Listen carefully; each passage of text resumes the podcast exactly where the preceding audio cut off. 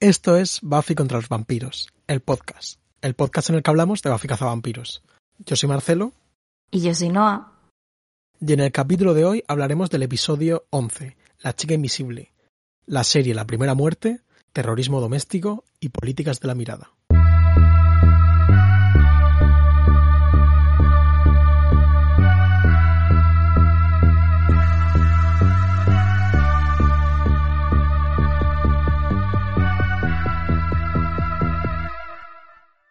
Hola Noah. Hello. ¿Cómo estás? ¿Qué tal tu semana? Muy bien, bueno, mucho calor. No sé en Murcia Sí. qué tal, supongo que peor. Parecido, sí, imagino. Pero muy bien, eh, me he empezado la serie de las vampiras de Netflix. Bueno, de la vampira y de la cazavampira. Es una especie de Romeo y Julieta Vampírico. eh, vampírico de instituto. eh, que bueno, nos preguntaron nuestra opinión. eh, todavía está en ciernes, porque, pero me, me- la verdad que me he chupado como seis capítulos seguidos o siete, o sea que estoy, estoy Estás dentro. estoy dentro, sí. No, a mí, a mí no me ha dado tiempo todavía a, ver- a verla. No, quería ver el primero para este capítulo, pero no ha podido ser posible. Pero bueno, pues es que a mí no me gustan tanto las series como a ti, pero, pero tengo mucha curiosidad, ¿eh? Y bueno, parece muy divertida. Y desde A luego, Yo justo te iba a decir, o sea, estoy mucho menos de series últimamente, como me cuesta más verlas y me aburro mucho al principio y me ha pasado también con esta que los primeros capítulos es como, venga, ¿sabes? Eh, anímate un poco, también por esta cosa de que siento que las son más largas y pasan como menos cosas, entonces al principio me ha costado un poco cogerle el ritmo, pero está chula. Llevaba como cinco capítulos o sea, es una tontería, ¿vale? Pero en plan, está simpática. Yo creo que compramos eh, más o menos el concepto, está divertido. Me recuerda un poco a, a True Blood en la forma de ser mamarracha, aunque me gustaba mucho más True Blood. ¿Tú la viste o no? no, no, no. Pues esa sí que es muy buena. Pero bueno, está chula y, y estaba eso, llevaba cinco capítulos o algo así, y he visto que la showrunner es Victoria Schwab, que es como el nombre que utiliza V. Schwab, eh, escritora de eh, fantasía adolescente, oscurilla, en plan, no sé si Sí, te sí. suena Vicious Sí, me- me- no, y Dark creo- Magic. Creo que no he leído nada suyo, pero vamos, su Mm. nombre me suena un montón. Pues yo sí, está basada en una historia corta suya, pero aquí eh, se estrena como showrunner aparentemente también. Fíjate. Eh, y paralelismo con Buffy, más allá como de lo evidente de una cazavampiros enamorada de un vam- de una vampira, que bueno, que es la sinopsis de Netflix, vamos, no estoy haciendo spoiler de nada. Casi nada, o sea, a ver, tiene la cosa de que es un instituto en un lugar eh, en el que antaño sucedían cosas sobrenaturales y había monstruos, ¿no? Y lleva tiempo sin haber monstruos, pero como que cuando vuelve a haber monstruos es como, otra vez hay monstruos en Sabana, que es como se llama. Suena un poco como Sunnydale, pero Mm. no sé si casualidad. Em, pero nada más, la verdad, o sea, la, la serie tiene un punto de vista doble, o sea, empieza pegada a la chica vampira y luego cambia a la chica cazamonstruos, o sea, es cazamonstruos en general, lo que pasa es que los vampiros entran dentro de Sí, la categoría eso, de monstruos. Eso me dijo Andrea, como que ella no está, eh, está escuchando el podcast, pero no está viendo la serie, y me dijo que debía ser parecido porque es cazavampiros, pero hay monstruos, que eso es como algo que le da rabia de, de cazavampiros, que no salen tantos vampiros como promete el título de la serie. Es verdad. Eh, tiene una manera eh, muy diferente de entender los vampiros. O sea, básicamente, bueno, tiene esta cosa de que hay castas. O sea, es una serie como súper ricos, ¿no? O sea, lo- los protas Sí. son... No, no se especifica que sea un colegio de élite ni nada de eso, pero las dos parecen bastante ricas, especialmente la vampira. Y la cosa es que hay un tipo de linajes vampíricos eh, que son originarios, como que se remiten a los tiempos de Adán, Eva y Lilith y tal, como el jardín del Edén. Y mm, un poco la idea es que estos vampiros se han ido reproduciendo, pues normal, como las personas, eh, o sea, reproducción sexual normal. Y entonces nacen vampiras, se hereda el vampirismo y son como vampiros de clase A que pueden andar bajo el sol, que no se mueren si los estacan, ¿qué tal? Y Ah, son como la, claro, y son como la burguesía alta de los vampiros, como que hay muchos juegos de poder y tal, y entonces está esta analogía, quizá un poco chusca, pero simpática, supongo, ¿no? De, de clase, Entonces tienen todas las vampiras y tal, parecen pues las amas de casa de Beverly Hills, ¿sabes? Como que la chica nace en esa familia y un poco la cosa es que ella es una vampira que no quiere matar. O sea, ahí es como que tú te estrenas con tu primera muerte cuando eres adolescente, un poco como la, pues supongo que también como la regla, ¿no? El rollo este carry de te toca. Sí. Y mm, ella no quiere. Y encima, pues eso, le gusta una caza vampiros. Y a la caza vampiros le pasa un poco la- lo mismo. Es como toda mi familia caza monstruos, pero yo no sé, o sea, tal, y entonces conozco a esta persona y tengo otra sensibilidad diferente. Y entonces empieza la dinámica así como Romeo y Julietesca, pero que no se toma nada en serio tampoco adaptarlo. Hay, hay guiños. De hecho, la, la vampira Mm. se llama Juliet. Ah, Eh, hay un momento en el que están en. Se esconden en el auditorio de la escuela y entonces están como en un decorado de Romeo y Julieta y están las dos juntas en la cama como en la escena esta de Romeo y Julieta del alcoba, no, pero no. No es nada explícito luego. Y entonces a mí, o sea, me está gustando, tiene un poco energía, o sea, no tiene nada que ver con Buffy, me parece que es cero sofisticada, pero que es divertida, es un poco serie de la CW, más que. Serie de Netflix, en un sentido como de tanto estético como de tipo de... eh, sí, tipo de personajes, tipo de tono, tipo de estética, así como todo súper claro, súper brillante, ¿sabes? No es... Es un poco... un poco eso. eh, como me imagino que sería Teen Wolf, que nunca la llegué a ver, o, ¿sabes? Una Yo, serie de yo estas. tampoco. Pero oye, que me, me lo está pidiendo muy guay. En plan, como que me parece como súper curioso el concepto. Parece divertido. Está simpática, ya te digo, o sea, luego no tiene, a mí lo que me falla un poco es que no tiene momentos que sean verdaderamente divertidos o no está escrita Sí. de una manera que sea especialmente ingeniosa, que siento que el mismo concepto con un poquito más de, no sé, em, atrevimiento estilístico o de, sabes, un poquito mejor escrito, siento que podría estar más guay y que realmente tampoco es, pues eso, como una serie muy chula.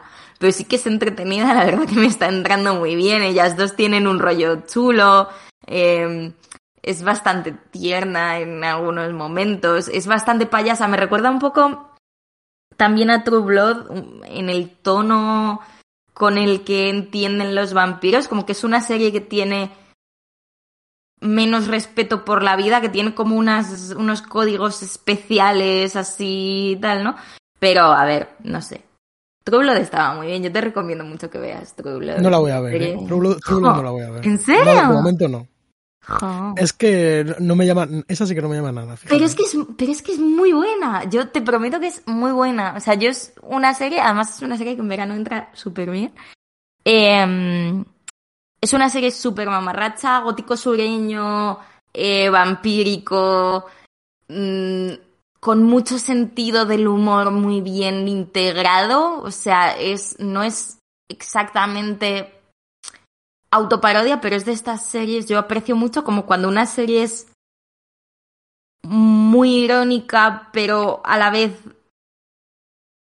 muy lo que dice ser, no lo sé explicar, pero es como muy divertida todo el rato eh, y, tiene mucho carisma y todos tienen mucho carisma. Luego tiene momentos en los que es muy boba, pero luego tiene momentos en los que es muy ideológica.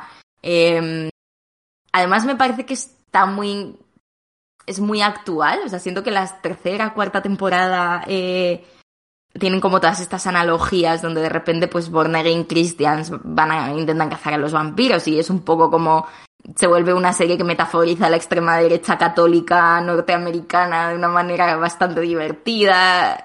Pero luego es, es- eso es muy macarra, la manera en la que matan a los vampiros súper sangrienta. Siento que esta serie en ese sentido se parece más a eso, como más chocarrona y como más sangrienta que Buffy, que es otra cosa. O sea, no, no me parece que sea una serie muy como Buffy. Eh, no sé. Sale Juliet de Perdidos, por cierto, haciendo de vampira Cierto. poderosa. En esta, digo. ¿En, ¿en cuál? First Kill. Que a todo esto creo que no hemos dicho el nombre No, de la serie. no, o sea, no llevo seis horas De, hablando. de to- de todas maneras, para cuando salga esto, quizás nadie se acuerde de, de la serie First Kill, que a día de hoy es la quinta más vista en, en Netflix. En una semana, ahora el margen es bastante pequeño de una semana, pero, pero Sí. cambia mucho el mundo, ¿eh? Dentro de una semana habrá otra novedad probablemente. Eh, pero bueno, no sé, o sea, yo qué sé, está entretenida. Yo preferiría que Blood a esta, pero entiendo que la tiranía de la actualidad te... Sí, es que yo creo, creo que la única forma que es posible de que vea una serie de estas es metiéndome en el discurso, de alguna forma. Así que lo siento por True Blood, pero de momento lo veo muy complicado. Bueno. Eh, no sé, tenemos creo que un capítulo de Buffy del que hablar hoy. sí, aparte de, de First Kill, deberíamos hablar del capítulo eh, La chica invisible, eh, que hemos pensado que, bueno, luego debatimos si quieres el título un poco porque... Español aparentemente lo tradujeron, o sea, en español de España lo tradujeron como invisible y loca, que me parece bastante faltoso. Es horroroso. Y, y claro, y en, y en español de Latinoamérica lo tradujeron como calcando la expresión del inglés, eh, out of mind, out, of sight. Entonces lo llamaron fuera de mente, fuera de la vista. Y a mí me parece que es más icónico en el sentido de que sabes quizá mejor de qué capítulo estás hablando, pues se parece más al título en inglés, pero a la vez es gramatical y Marcelo es filólogo, entonces no sé. Sí, es, rarísimo lo de fuera de mente, fuera de vista. A mí me gustó mucho tu idea, que sería como eh, ojos que no ven, corazón que sufre, o algo así tendría que ser, ¿no? Como para... Pero... Pero bueno, pues mm. el capítulo fue emitido el 19 Podemos inventarnos un título y ya está también. Sí. Como me piensas cómo lo llamarías si tú pudieses elegir y lo llamamos así. Vale, lo pienso y al final del capítulo lo, decidimos. ¿Cuándo se emitió? Emitido el 19 de mayo del 97. no hay cumpleaños que yo me sepa. Ni yo. Lo escribieron Ashley Gable y Thomas A. Sweden, que hablamos ya un poco de ellos porque escribieron Yo Robot to Jane también, lo cual me parece que, que sitúa a esta pareja que ya deja de, de hacer capítulos, pero Ashley Gable, como comenté, sigue siendo una persona muy, muy importante en el mundo de la televisión y tal, como no sé, como gente que mira un poco más allá de, ¿sabes? Como que este capítulo no me parece tan bueno que haya pervivido tan bien como el otro, pero sí que claramente va un poco más allá de la situación de los capítulos de Buffy. Yo igual, tiene muchas ideas. Sí. Y, y, tengo la sensación de que esta es una de las veces, esto va a pasar más veces en Buffy, pero es uno de estos capítulos que abre un camino nuevo para la serie que luego la serie decide no tomar, pero que podría haber decidido tomar y haberse convertido en otra serie. Totalmente. Ah, y bueno, que, que una vez más, estos Ashley Gable y Thomas Assoyden escriben el guion basándose en una historia de Josh Whedon. Bueno, esta está, esta me parece muy TVesca, como muy sí. Tiene ese rollo. Sí, no, no, a ver, la, historia es muy buena. Hmm. Funciona muy bien, la verdad. Y, y, ojo, porque esto lo dirige un tío que se llama Reza Badiji, que es un, un, director iraní que, bueno, que residió en Estados Unidos la mayor parte de su vida y que es, me pareció como flipante meterme en su Wikipedia, porque el tío, aparte de ser asistente de dirección de, de la primera película de Robert Altman, Los Delincuentes, y Carnival of Souls, que no sé si la has visto. No, pero sé cuál es. Bueno, pues la recomiendo, es como un clásico de serie B oculto de principios de los años 60, muy bueno. Aparte trabajó muchísimo en televisión, de hecho, no sé si actualmente, pero en algún momento ostentó el récord de persona con más capítulos de televisión dirigidos en Estados Unidos. Qué locos, ¿eh? Sí, y aparte dirigió, en plan, hizo las intros de varias series míticas de los años 60, tipo Misión Imposible, Hawaii 5.0, eh, Super Agente 86, vamos, un, un auténtico crack. Auténtico crack, eh, polifacético, porque hizo muchas cosas. Y estoy viendo que también dirigió un puñado de pelis, lo que pasa es que ninguna especialmente relevante. No, no. Eh, por lo que mire por encima, varias películas para televisión y creo que solo una para cine, pero no parece que ninguna sea especialmente mm. relevante, la verdad. pero pues, bueno. Un saludo desde aquí a... Bueno, falleció en 2011. Un saludo desde aquí al, al de, Reta. eh, sí, sí. Jope. Eh, y bueno, pues si quieres... Y estuvo casado con... Estuvo casado con Gwendolyn Davis. ¿Y ella quién es? ¿Gwendolyn Davis? Ah, no, vale, no, no es nadie, me he equivocado. no, hija... Vale, y con la screenwriter. ¡Oh, fíjate! Eh, esto sí que es un buen fact. Estuvo casado con Barbara Turner, que es una guionista y madre de la actriz Jennifer, eh, Jennifer Jason Leigh. Entonces es casi padrastro de Jennifer Jason Leigh. Padrastro de Jennifer Jason Leigh. Fíjate tú. Muy interesante. a, la, a la primera no salió, pero a la tercera sí. Lo que pasa es que se divorciaron en el 85. Ah, em, es que en Hollywood los matrimonios duran muy poco. muy poco. Pero bueno. Vale, continuemos. Eh, La sinopsis, no. Vale, venga, te leo la sinopsis. Em, la de la Bafipedia dice así: La chica invisible. ¿Os dais cuenta de que todas las de la Bafipedia tienen como primero un tagline y luego ya la sinopsis? Que parece que estoy como. Pero es así. Eh, vale. Eh, Buffy y Cordelia se convierten en aliadas improbables. Quita el cursor de ahí porque me lo Perdona. tapas. Buffy y Cordelia se convierten en aliadas improbables para combatir, para combatir un espíritu invisible que tiene como objetivo a Cordelia y todo aquel que esté a su alrededor. Mientras tanto, Ángel visita a Giles para advertirle de que Buffy puede estar bajo un gran peligro. Y luego la de Disney Plus dice, una fuerza invisible empieza a atacar a los amigos más cercanos de Cordelia. Bueno, Está eh, bien. están bien las dos. La de Disney Plus eh, conserva el misterio de mejor manera que otras y siento que está guay. Y la de la Buffypedia incluye una cosa que es importante en este capítulo porque es el penúltimo capítulo y en algún punto tenían que Sí, que- prepararte como, para como yo apunté, tienen que espabilar. La serie tiene que espabilar un poquillo porque ya se acaba la temporada del próximo capítulo. Exacto, entonces tiene como un par de escenas de Ángel que rompen un poco, aunque me parece una buena excusa la que utilizan para sacarlo, ¿no? Al final va de invisibilidad, no sé qué, entonces meten la escena esta de él mirándose en el espejo, no viéndose.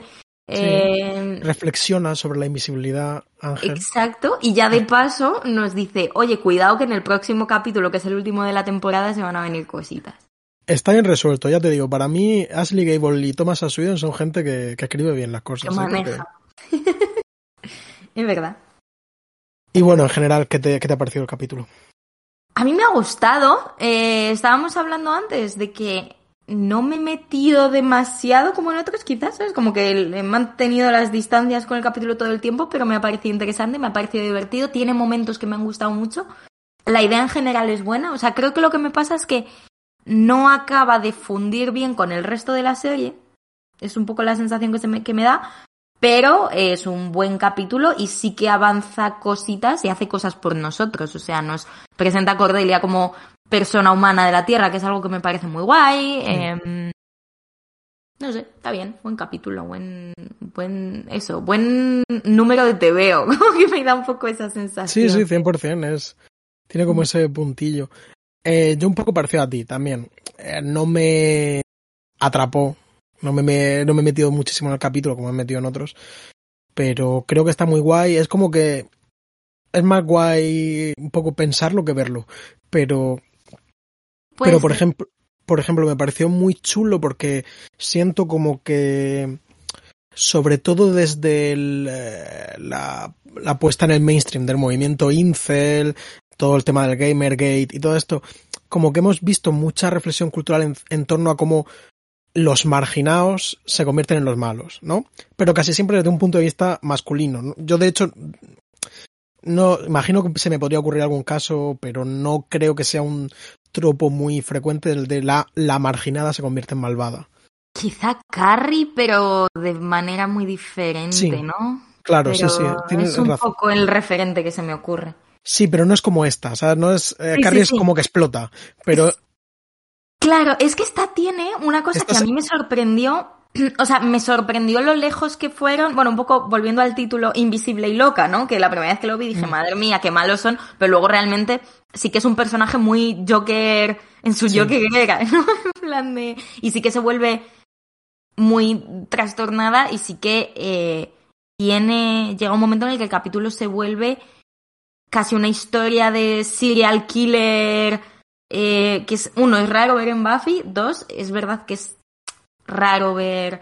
Yo supongo que eh, en series así procedimentales de estas de crímenes y tal, sí que siento que es medio habitual que de repente te salga como el típico crimen eh, llevado a cabo por una persona a la que nadie veía y como por una chica C. En plan, nos has, nos has puesto burundanga, le has anestesiado la cara para que sufra más. Había un momento cuando le anestesiaba la cara que yo decía, mira, qué maja, como que por lo menos la anestesia. Y luego ya le dice, es para que eh, para que no te desmayes y entonces sufras el doble. Y es como, joder, hostia, tía, eres mala, ¿no?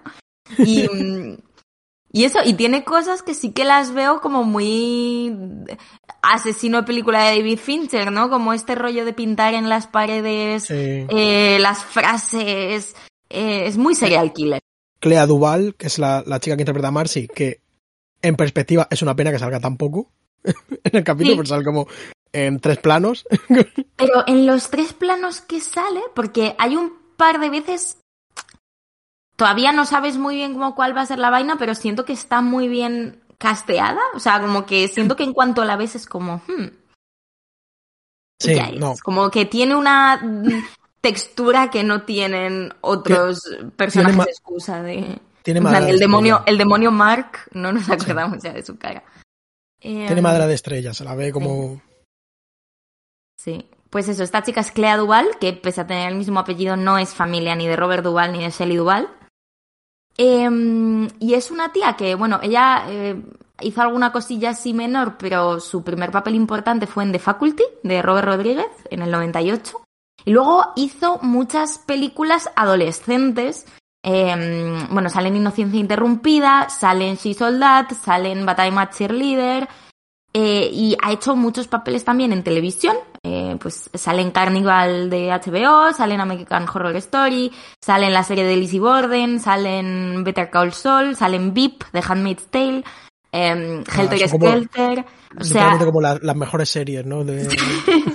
sí, o sea, es una tía que ha tenido muchos papeles. Eh, a ver, yo la recuerdo, o sea, yo creo que su cara sobre todo la, la tenemos en la cabeza por las pelis que hizo en los 90 y como por las pelis adolescentes de los 90, pero que luego ha seguido currando en tele de manera bastante constante, ha hecho un montón de cosas. Sale en The Root, que es esta película producida por Sam Raimi, en la que también sale Sarah Michelle Gellar, y, que es lo que iba a decir, sale en Zodiac, de David Fincher. Y en Héroes, que no lo he dicho, pero yo la recuerdo también de Héroes. Que yo en Zodiac, por ejemplo, no tenía ni, tiene un papel también de, de, una escena. No, no, he tenido que mirar un poco para acordarme de cuando salía, pero bueno, sí. Efectivamente. Retoma, vuelve a sus orígenes. Una actriz de oficio que aparte eh, se estrenó como directora. Bueno, ahora debe estar como en el Entourage, eh, comedia americana, Second City, como que pues ah, tiene su primera peli, la primera peli que dirigió ella, salen como Ben Schwartz, la actriz esta de mm, de Togetherness, como un montón de gente de esta que igual no te sale el nombre, pero si la ves, la ves. ¿Sabes la gente de los podcasts. sí, un poco. Sí. La gente de los podcasts californianos. Eh, la gente de los especiales de comedia de Netflix. Em, y dirigió, esto es bastante gracioso, me lo, me lo recordabas tú antes, la película de, em, de Happy Season, la peli navideña de lesbianas con Kristen Stewart, que todo el mundo vio y olvidó el año pasado. Creo que no gustó nada. Yo, yo sigo teniendo cierta curiosidad. Me la bajé en su momento y... Pero no, no la he visto. Yo tampoco la he visto. Si Netflix nos sufra el siguiente podcast, me comprometo a ver todas estas cosas y hablar incluso bien de ellas. vale, pues si quieres hablamos un poquito de algunos bloques generales de, de la serie. El, principal, por supuesto, es esta relación que se establece entre Cordelia, Buffy y Marcy y eh, sus relaciones con el concepto de popularidad en, eh, en, el instituto, ¿no?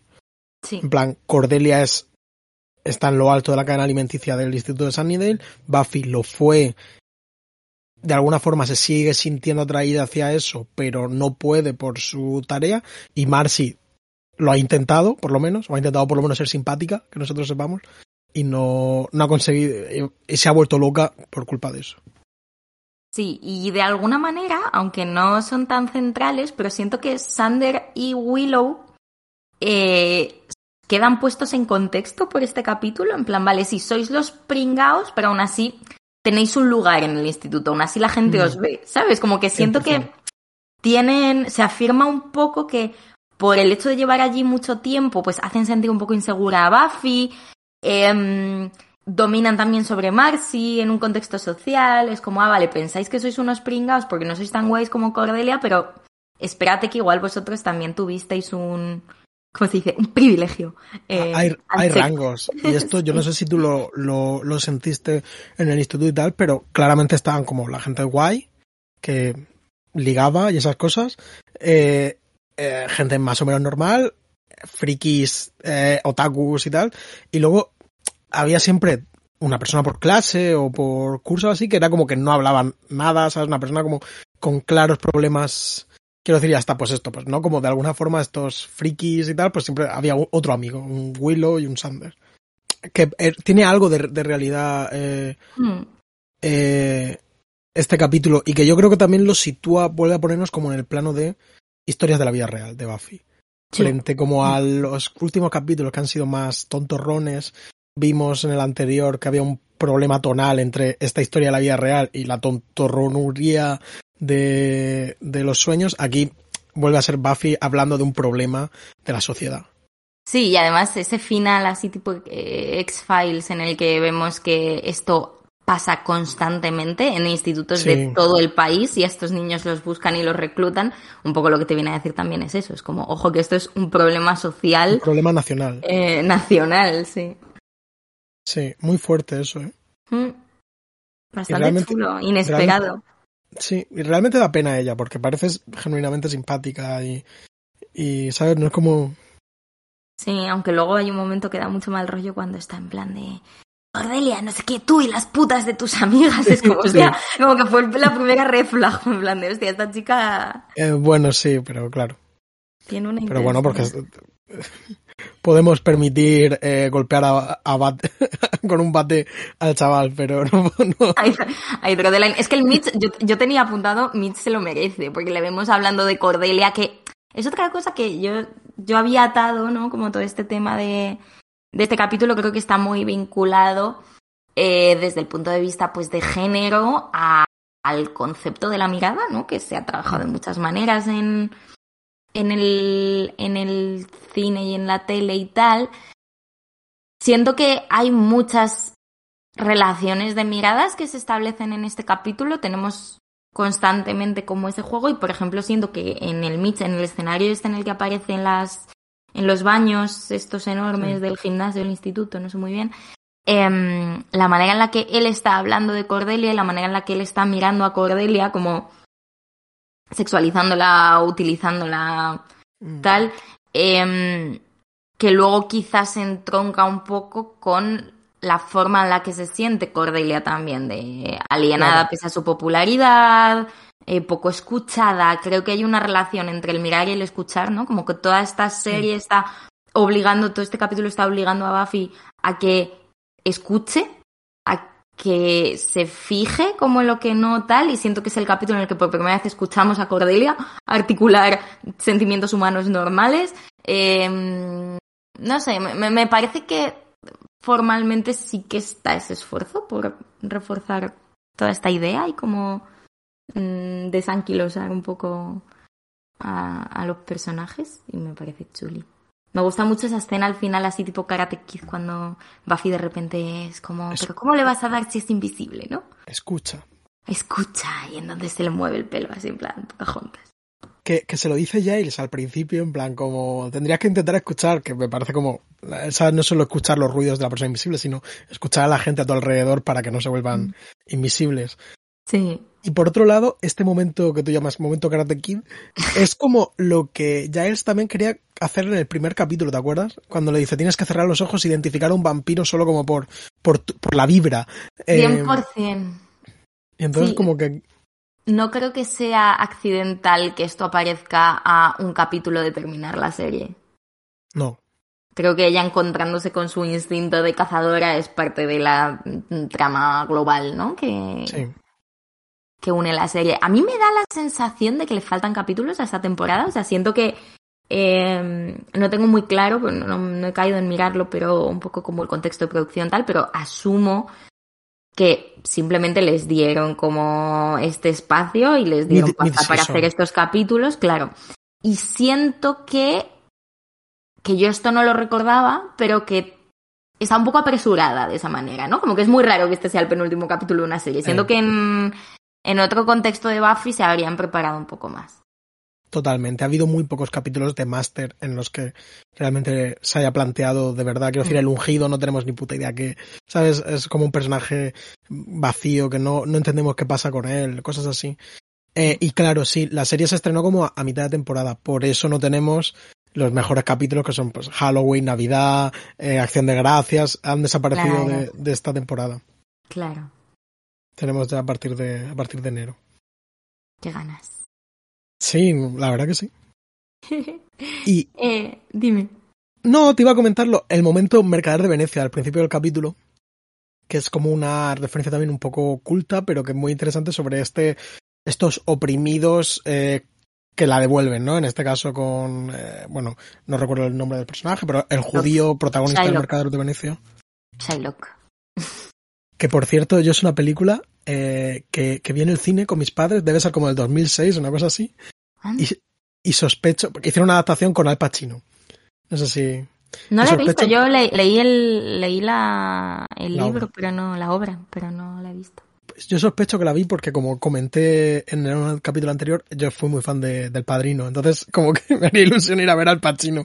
Entonces un niño de 9 10 años viendo ahí, solo recuerdo un poco eso, lo de eh, si nos eh, si nos pinchan acaso nos sangramos, ¿no? etcétera, como Sí, que lo leen aquí. Mm. Sí, sí, sí, sí, es muy mítico. Eh, a mí me gusta mucho la idea de que Cordelia hace los deberes y lee y se esfuerza y escucha a su manera y genera opiniones. Eh, opiniones controvertidas, pero, pero como que se implica y de hecho controvertidas, pero, sí, sí, sí, controvertidas, profundadas, o sea, también como con fundamento, o sea, me parece interesante lo que dice, no creo que sea tampoco no sé, me parece chulo. Me, me entretendría. O sea, quiero ir a más clases con Cordelia. Sí, sí, no, totalmente. Quiero decir, hace un análisis crítico interesante y ya te digo, la profesora se lo agradece y no parece que sea en modo ironía, aunque por otro lado también parece que agradece mucho que dé la, la hora de la clase. Se queda, se queda un poco tranquila porque a saber a dónde podía llegar Cordelia con, con eso, pero, pero sí, ¿no? Vemos como, por, por fin vemos que es como un personaje que es más allá de de ser una persona como profundamente desagradable, ahora es como se convierte a partir de este capítulo más o menos en como el típico personaje de sitcom, un Sheldon, por ejemplo, de Big Bang, ¿no? Como esta persona que es desagradable pero no lo puede evitar, le queremos como es y ya está, no como una persona malvada, sino como alguien que es incapaz de decir las cosas de una forma agradable. Efectivamente, y, y alguien patológicamente sincero, ¿sabes? Que creo que es algo que, que yo aprecio en un personaje, o sea, esta gente que no puede evitar eh, ser ella misma. es como... Eh, a mí me gusta también eh, es ese momentito al final en el que va a agradecerles, pero inmediatamente el Mitch y toda esta peña la llaman y mm. entonces tiene que volver otra vez a... Sí, eh, creo que es un momento bastante genuino y que hay unos momentos de eh, como camaradería casi entre Buffy y Cordelia que son muy chulos. Yo quería hablar de este, esta, mm, iba a decir plano, pero es más de un plano, pero eh, este blocking al final cuando están en, bueno, están en el teatro este en el que los ha, las ha encerrado inconscientes. La Está chulísimo ese escenario, me, me, encanta como esa propuesta visual. Exacto, cuando están las dos en cada una atada a un trono, uno al lado del otro, y siento que es esta especie de espejo que hacen entre Cordelia y Buffy, ¿no? De la, como las dos prom queens o como se llame, May queens, sentadas una al lado de la otra, eh, que es como que se necesitan de una manera y que están eh, unidas a la fuerza de una manera y tienen me, me, gusta mucho ese plano y cómo se relaciona con todo lo demás. O sea, me, y, me, y entre ellas dos la palabra learn. Aprender. Sí, que, también un, parece... Un plano fascinante. Sí, como que siento que podría haber sido una intervención en la que simplemente dos personas las atan y las obligan a tener una conversación durante 45 minutos. Como que siento que este capítulo eh, tiene un poco eh, esa vertiente parent trap, ¿sabes? De... Mm. Sí, sí Buffy tiene que aceptar que aunque ella no sea como el resto de las chicas, también le atrae la moda y, y los chicos y ser popular y Cordelia tiene que aceptar que bueno, que, el resto de personas también son seres humanos y que no puede ser tan malvada, pero... Me encanta cuando le dice lo de, pese a que hemos tenido nuestras diferencias, por eso de que eres muy rara y esas cosas. que quería contar que tuve un momento Cordelia, yo hace muchos años en mi vida, uh -huh. eh, eh, con eh, allá por el año 2012 estaba como con un grupo de gente que no nos conocíamos, estábamos como conociéndonos y tal, y, y, me preguntan si tengo Instagram, y yo en aquel momento no tenía Instagram todavía. Y digo, no, pero te, tengo Twitter. Y me dice, y me dice, me dijo una, una chica que había ahí, ah, yo es que tengo vida. Que es un momento, un momento muy similar al de Cordelia diciendo que nunca ha ido a la biblioteca porque tiene, porque tiene vida. Out. La verdad, ha dolido. Sí, sí, luego, luego la, la chica majísima, en plan, era troleo sano, pero la verdad que ese momento fue un poco duro para mí. Bueno. Por otro lado, hoy en 2022 veo claramente la diferencia entre tener Twitter y tener vida. Sí. Sí, pero hay que haber tenido Twitter para para, para haber ver salido, la vida para salir con, de Twitter. sí, con unos ojos. Como... Sí, yo, yo es un conflicto que no siento superado, entonces prefiero correr con tupido velo y, y abordarlo en otra ocasión. Ok, ok, ok. Eh, o sea, ayer yo estuve a las 4 de la mañana, no podía dormir, insisto en que hace muchísimo calor en Madrid. Eh, y estuve buscando Buffy, vampiros, podcast, eh, no sé qué, en, en Twitter, buscador aleatorio y cazando como las menciones de gente que no conocía. Hablando del podcast, que me hizo mucha ilusión, pero a la vez es como, ¿qué haces? Sí, es como que no podemos agradecerlo públicamente a la gente No. que ha puesto buenos comentarios, porque es, es Porque poco queda como creepy, pero yo os confieso. pero muchas gracias a todos por, esperemos, nos alegramos de que lo estés disfrutando. Sí, os confieso que lo veo. O sea, si queréis insultarnos tenéis como que asterisquear la U o algo así. Sí.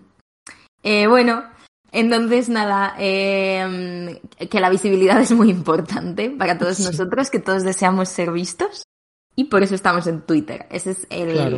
esa es la moraleja del creamos- episodio. Creamos contenido. Sí. Sí, quizás si Marcy hubiese tenido un podcast.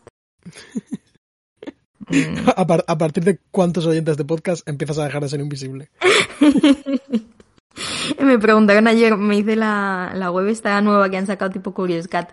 Me preguntaban, ¿estás contenta con el podcast? Y yo, pues, creo que sí, ¿no? Pero Eh, sí, sí, sí. Eh, ¿Qué más cosillas entonces? Eh, bueno, lo de Ángel ya lo hemos comentado un poco, pero nada, ¿sale? Viene, entrega un libro que él tiene un códice donde aparecen todas las profecías de, de las cazavampiras. El Slayer Lore, como lo, lo llaman. El Sí, lore de me- las Me cazavampiras. hace mucha gracia esa conversación entre...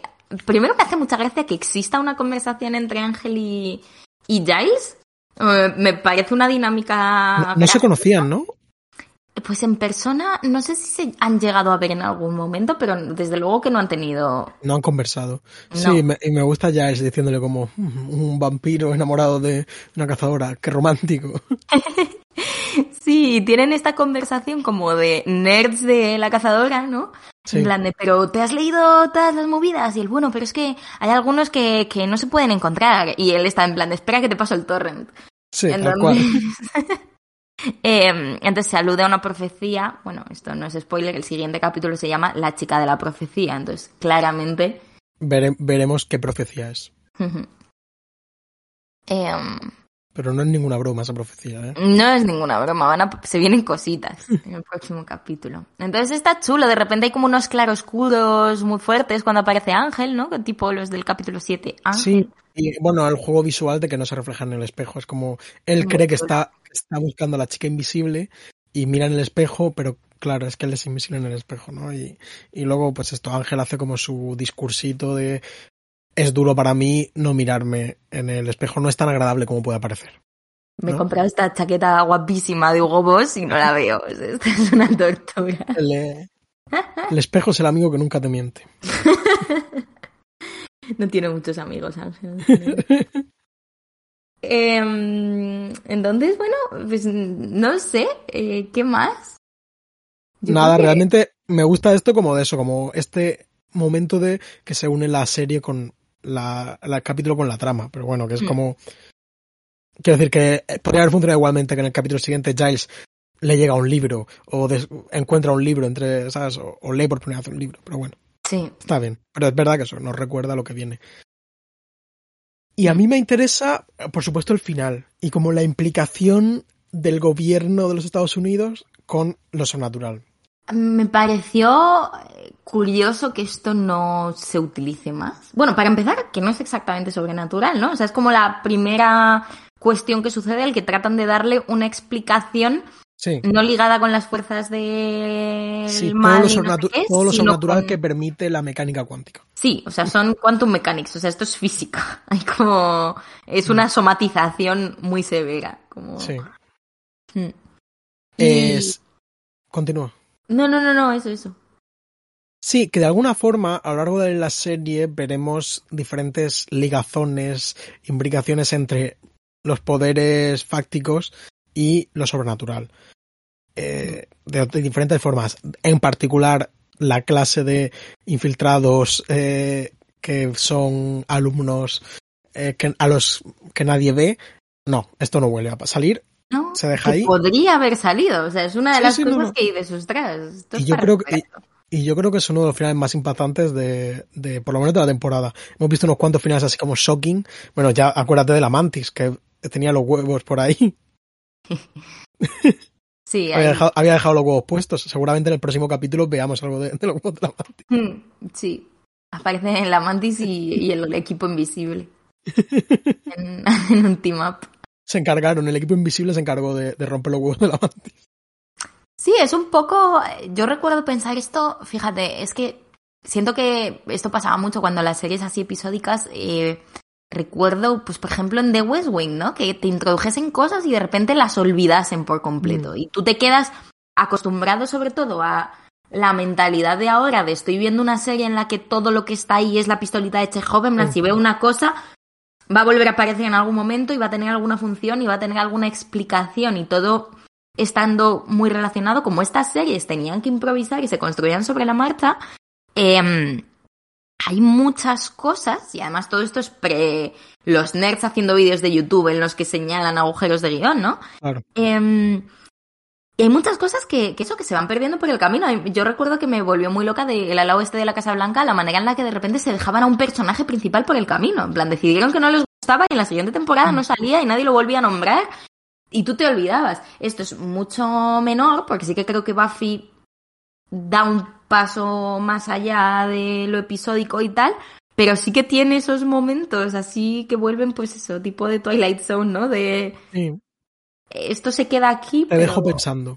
Mm, Sí, y está chulo y, da, y te deja con el cuerpo raro uno. Mm, Y a mí sobre todo me, me, me pareció como curioso a la luz de, de esto que comentaba antes de, de, de la subcultura incel y, y todo esto, la manera en la que el, el FBI dice le daremos un uso.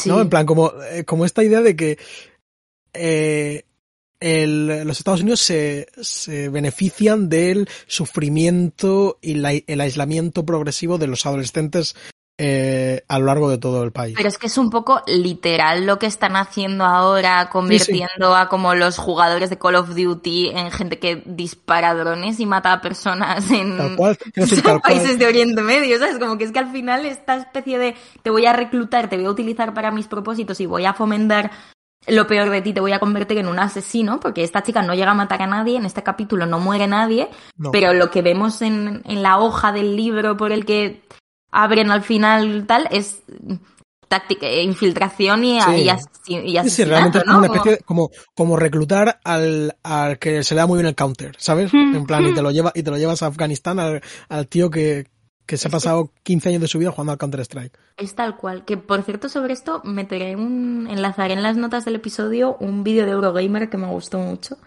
No sé Ah, si vale. se lo has visto ahora que estás No. en tu. Eh, gamer Marcelo está en su Eurogamer era, de hecho. Em, Pues hay un vídeo muy chulo de, de este tema, de cómo el infiltramiento del aparato militar en los videojuegos y viceversa, que está bastante interesante. Hablando de juegos, estoy jugando a uno que se llama Triangle Strategy y uno de los personajes se llama Cordelia, simplemente. ¡Oh! Simplemente eso. Pero eh, como que más allá de lo del reclutamiento militar, ¿no? De que estamos hablando, incluso me parece interesante la idea como de el gobierno beneficiándose del terrorismo doméstico, ¿sabes? Como eh, tal, eh, bueno, no sé, quiero decir, no quiero meterme en estos jaleos ahora mismo, pero creo que se me entiende. Eh, yo. Eh, me entiende regular. Me gustaría sacarte otra frase de jaleo. si, hay, si, hay, un agente del FBI escuchando este podcast. La, idea, la idea está, la idea esta, por ejemplo, de. ¿No? Como que determinadas fuerzas políticas necesitan determinadas amenazas, ¿no? Pues de alguna forma al Estado le puede interesar cierto tipo de amenaza en la sombra, como pueden suponer el terrorismo doméstico en Estados Unidos hmm. o cosas así. Y entonces como que me parece interesante esta idea que plantea, que plantea el capítulo un poco. Sí, sí, estoy de acuerdo. Y con esto, pues, más o menos hemos terminado de contar lo que teníamos que contar. Mm, yo creo que sí. ¿No hay muertos en este capítulo? No, no hay muertos, afortunadamente. Marcy puede ir al cielo todavía. Sí. Y bueno, em, el título podemos explicarlo para los que no sepan inglés. Vale. Eh, tú puedes explicarlo que tú conoces bien la expresión, creo. Bueno, no lo sé. O sea, hay una expresión del inglés que se llama out of sight, out of mind, ¿no? Que es como, pues, si no lo ves, no lo sientes, que es un poco eh, tal, yo te la comparaba con la expresión esta que, que hay en francés, que loin, loin des yeux, loin du corps, que es como lejos de los ojos, lejos del corazón, y que creo que es un poco ojos que no ven, corazón que no siente, pero en español eso significa como, ah, me la suda. Mientras que aquí yo creo que es más, pues eso, más eh, la distancia produce. Eh, la distancia hace que te acabes olvidando, ¿no? Exacto, produce desafecto y no sé qué. Sí, yo qué sé, sin más. Entonces, el título como que lo invierte. Sí, ¿has pensado cómo vamos a titular el capítulo después de esto? Pues no, la verdad que no, hemos estado en conversación y no me ha dado tiempo a pensarlo. A ver, la chica invisible yo creo que es, aunque es un poco falto, en plan, se ha quedado un poco corto, creo que es una forma muy fácil de identificar el capítulo. Vale, vale. Y creo que muchos sitios. Pues si quieres lo, llamamos, lo llamamos la chica invisible. Yo quería comentar dos cosas. Una es que Buffy tiene uno de mis outfits favoritos de Buffy en este capítulo, que es cuando aparece con, con las gafas de sol, sí, el azul, con las gafas de sol, con el pañuelo en el cuello a modo gargantilla, con el, con el moño, con el tal. Yo recuerdo sacar capturas de pantalla, o sea, Claro, porque no podía sacar capturas de pantalla porque yo, la última vez que vi este capítulo, que además me acuerdo perfectamente, también era verano, hacía un calor que te cagas, eh, fue probablemente dos horas después de ver el capítulo anterior que dije, Marcelo, me acuerdo de ver este capítulo con mucho calor. Em, y claro, lo estaba viendo en DVD, con lo cual no pude hacer una captura de pantalla y recuerdo buscar en, en Google para intentar encontrar ese frame para ponérmelo de, de foto de Twitter. Em, porque una vez más. No tengo vida, tengo Twitter. Em, y, nada, eso que me gusta mucho. Me parece muy chulo. También es uno de sus outfits más Scooby-Doo. Eh, sí, de hecho, es que iba a comentar que, hay como varias referencias al parecer a Scooby-Doo. Eh, aparte del outfit de Buffy, que es, yo diría claramente. No es una referencia a Scooby-Doo, pero o al revés. La peli luego que hacen de Scooby-Doo hace, hace una referencia a este outfit, porque es tal cual. Willow lleva camiseta de, Scooby-Doo, el personaje, y al parecer según he leído en internet, la forma en la que eh, eh, Sander en un momento dice gloops es una referencia a Sagi de Scooby-Doo. Pero esto yo lo dudo un poco más. Pero vamos, lo he visto listado como links con, con Scooby. Ay, me parto. Yo quería comentar también, que siento que lo hemos dicho, pero igual no nos hemos metido mucho, eh, que este capítulo introduce una distancia entre Buffy, Willow y Sander, Sí, que me parece interesante, ¿no? La forma en la que ella se siente alienada cuando ellos tienen sus bromas privadas, tal y cual, aunque sigue habiendo una complicidad, hay una separación también. Buffy está sola en este capítulo y otra cosa de la que se habla mucho en este capítulo es de que me hizo mucha gracia, pues justo me estaba leyendo El fantasma y la señora Muir, no sé si lo has leído. No. Una peli de Creo que vi la peli. Vale. Pues eh, nada, me hizo mucha gracia que justo había una conversación y la puse en Twitter, de nuevo mi, mi vida, eh, que era como pues algo así, ¿no? De, es que asumes que estando rodeado de gente te vas a sentir menos solo, pero a veces es al revés. Y justo Cordelia suelta esto de em, pues estar solo rodeado de mucha gente que creo que hace eco de cómo se siente Buffy con Willow y con Sander, ¿no? Sí, un poco, quiero decir, tiene esto de que ella es extranjera en, en su instituto y están los veteranos, o sea, en plan, eh, Lo típico, yo no sé si tú has tenido alguna vez la experiencia de cambiarte de, de instituto. Jamás, jamás, jamás. Allí es de que era pequeñita. Yo hice el bachiller en un instituto distinto y notaba mucho la idea esta de la veteranía de la que habían hecho todo, digamos, toda la ESO. Eh, y entonces sabían pues toda la vida del profesor de educación física, eh, lo, eh, lo que había hecho este cuando no sé dónde, en fin, como todas esta clase de detalles que te hacen como manejarte de una forma mucho más eh, sencilla por, por, el instituto porque conoces a la gente. Y mi instituto era muy grande, era, por cierto, el instituto con más alumnos de la ciudad de Murcia. Wow. Y los baños no eran ni una décima parte de los baños que aparecen, las duchas que aparecen aquí. Lo hemos apuntado los dos, como que, que baños más grandes, a mí me recuerdan a los de Slumber Party que otra vez, como ah, esta... Mm, a mí me parecen como, de, como de, del ejército, ¿sabes? En plan... Sí. No sé si yo tengo muy presente el capítulo este de mm, del equipo de natación, ¿recuerdas? Sí. Infame otro en capítulo. A, otro en el que vemos a Sander con poca ropa. y este capítulo recuerdo que sucedía mucho en los vestuarios y tengo ganas de ver si eran los mismos, porque es que me da una sensación con este cole que es que cada vez vemos una parte que no habíamos visto jamás y que no encaja con el resto del colegio. O sea, no tengo muy claro cómo. No son muy precisos. Se, se autogenera para cada, episodio, pero bueno. Eh, no sé, yo si quieres, o sea, ¿tienes algo más que decir? Sí, como mínimo una cosa, que en el que en el capítulo al final cuando eh, Marcy abre su libro eh, eh, sobre infiltración en el extranjero, las, en plan aparece como un, un título del capítulo que es eso, infiltración y táctica de sabotaje o algo así, ¿no? Y luego lo que es en el cuerpo del texto aparece la letra de, de una canción de los Beatles, del, del disco blando, del disco blanco, no del disco blando, que se llama Happiness is a Warm Gun. Uh -huh. Felicidad es un arma caliente, que por otro lado parece ser que es, el título está extraído directamente de un manual de, de la Asociación Nacional del Rifle, una cosa así. Ojo. Y que, bueno, que seguramente será la canción que suene al final de este capítulo en versión de las Breeders. Pero bueno, Muy ya bien. veremos. Si no, pues la, la buscáis luego. Yo quería cerrar con una cita motivacional de Cordelia, si te parece. Sí, por supuesto. Que dice, ser así de popular no es solo mi derecho, sino mi responsabilidad. Pues mantengámonos populares. Hasta la próxima, Noah. Hasta el próximo capítulo. Adiós.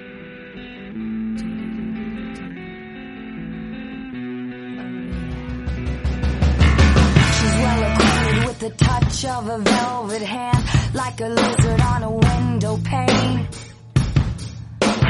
Man in the crowd with the multicolored mirrors on his hobnail boots.